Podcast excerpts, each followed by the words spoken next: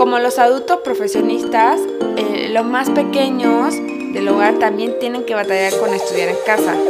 A veces suelen trabajar eh, en el comedor o a veces en la sala, a veces en su recámara. O sea, ahorita sí que se acomoden donde tengas el espacio para que ellos estén y pues ahora sí que no, no obstruyan, ¿no? Las tareas del hogar.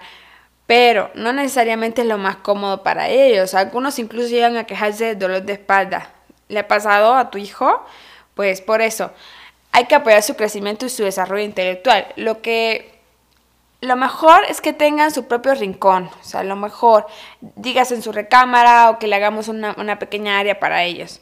La elección de una mesa de estudio para un pequeño debe tratarse con especial cuidado y precaución. Ahorita te voy a pasar cuáles son las medidas exactas. Esto con la finalidad de que no afecte negativamente la columna de, pues el niño, ¿no? El ancho recomendado de la mesa para un niño debe ser de al menos 100 centímetros. En cuanto al largo, debe variar de 60 a 80 centímetros.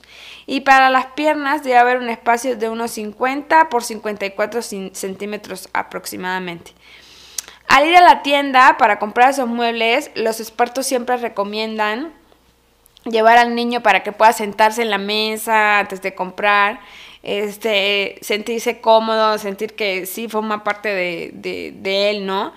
En ese punto necesita controlar la posición. Los codos y las piernas deben estar relajados y no estar en tensión. Eso cuando el niño esté probando lo que es el escritorio.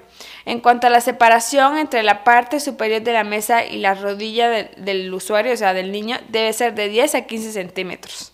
Los psicólogos y los expertos recomiendan siempre tener en cuenta los intereses y deseos de niños a la hora de escoger pues, su área de estudio o su mesa de trabajo. Además, debes asegurarte que la superficie de la mesa sea lo suficientemente amplia y no demasiado apretada. De lo contrario, no será conveniente trabajar en ese modelo. Otro tip que te puedo dar es que una de las funciones principales es la seguridad y el respeto por el medio ambiente de los materiales con los que se fabricó la mesa para niños.